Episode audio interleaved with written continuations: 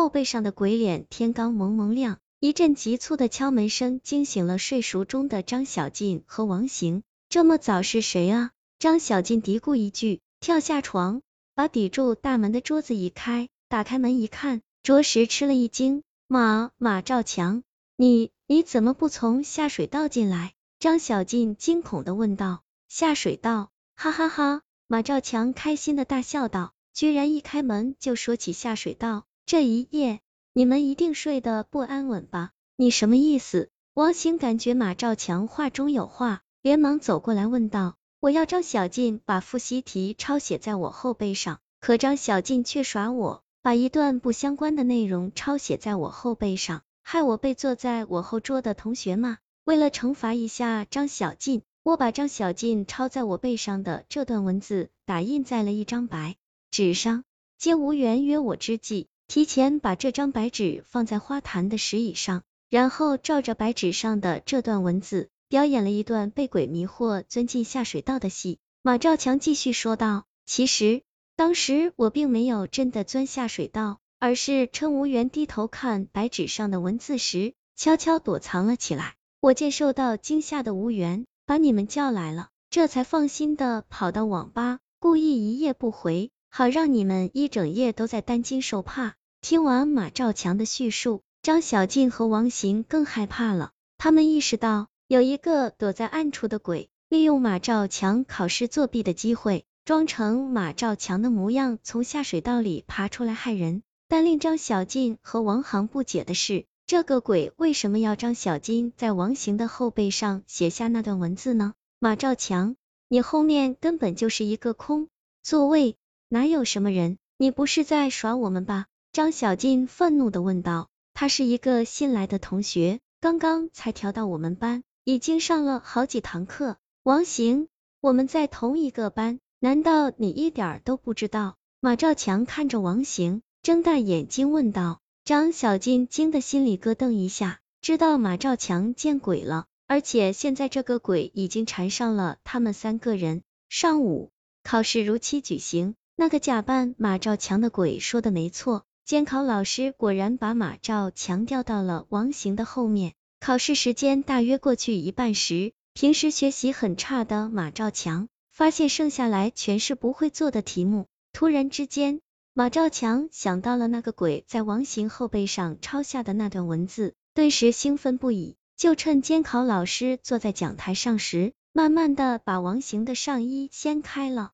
王行的后背上竟然长了两只眼睛。正直勾勾的和马兆强对视着，马兆强心里一点准备都没有，当即就吓懵了，整个人如同石化了似的，圆睁着双眼一动不动。更令马兆强倍感恐惧的是，王行后背上的那双眼睛下有一块皮肤慢慢裂开了，转眼就变成了一张嘴，紧接着在嘴巴和双眼之间的皮肤上又有一块皮肤鼓了起来。马兆强立刻意识到。这块鼓起的皮肤一定就是鬼的鼻子。此时的马兆强再也承受不住这种恐惧了，他从座位上跳了起来，同时一咧嘴，撕心裂肺的惨叫起来：“鬼，鬼要出来了！”大家不知道发生了什么事，一扭头，全朝马兆强望了过来。就在这时，伴随着扑哧一声响，王行的后背裂开了一个数直的大口子。一股腥臭无比的黑血从裂口处飞溅出来，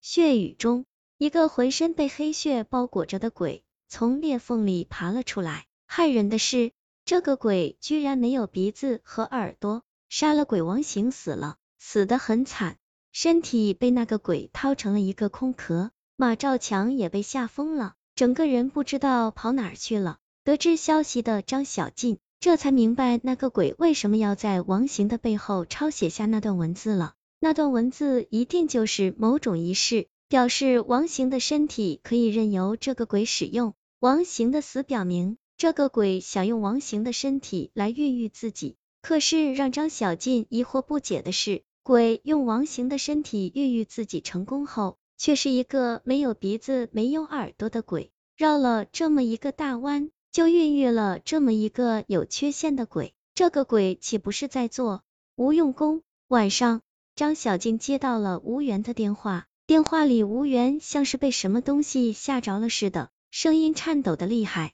张小静，我散步时看到马兆强一路疯疯癫癫的朝学校小树林那边走去，就不放心的跟了上去。可到了小树林边，我没找到马兆强，却看见一个鬼进了树林里。你快过来啊！几十分钟后，张小静赶到了小树林，四处望了望，没看到吴爱，正疑惑着，一阵咔嚓声从不远处的一棵树后传来，紧接着。一个人影一闪，跑进了小树林。张小静一惊，这个人的背影和马兆强的背影很像。张小静没有多想，跟着这个人影就轻手轻脚追进了树林。一进树林，那个人影就不见了。张小静正四处寻找着，一阵响声从树林的深处传来。张小静深吸一口气，顺着声音传来的方向一路走了过去。很快。张小静就看到在一块空地上坐着一个人，连忙一闪身，躲在了一棵树后面。借着照进树林里的月光，张小静发现空地上坐的这个人，竟然就是那个没有鼻子、没有耳朵的鬼，顿时吓得全身冷汗直冒。这个鬼正在地上挖泥巴，他把泥巴揉成一团后捏了起来，没一会儿就捏成几个鼻子和几只耳朵，在脸上比划起来。张小静猛然意识到，这个鬼是在给脸上装鼻子和耳朵。突然，张小静感到背后一凉，惊得一回头，看到是吴源，才长松了一口气。嘘，吴源朝张小静做了一个噤声的动作，顺手递给了张小静一个尖木桩，低声说道：“我听说用尖木桩刺鬼的心脏能杀死鬼，现在正好趁这个鬼修补五官的机会。”你绕到他背后杀死他，望着吴缘充满期望和信任的眼神，本来恐惧不已的张小静一咬牙，居然勇敢起来。张小静知道自己没得选择，不这样做会让吴缘一辈子瞧不起。张小静点了点头，接过尖木桩，绕到了这个鬼的背后。这个鬼仍旧在比划哪个鼻子、哪个耳朵更适合自己，根本就没料到张小静已经到了他的身后。伴随着扑哧一声响，张小静把尖木桩刺进了这个鬼的后心，这个鬼连回头都没来得及回，就闷哼一声倒在了地上，抽搐几下后就一动不动了。这么顺利就把这个鬼杀死了，张小静心里高兴极了。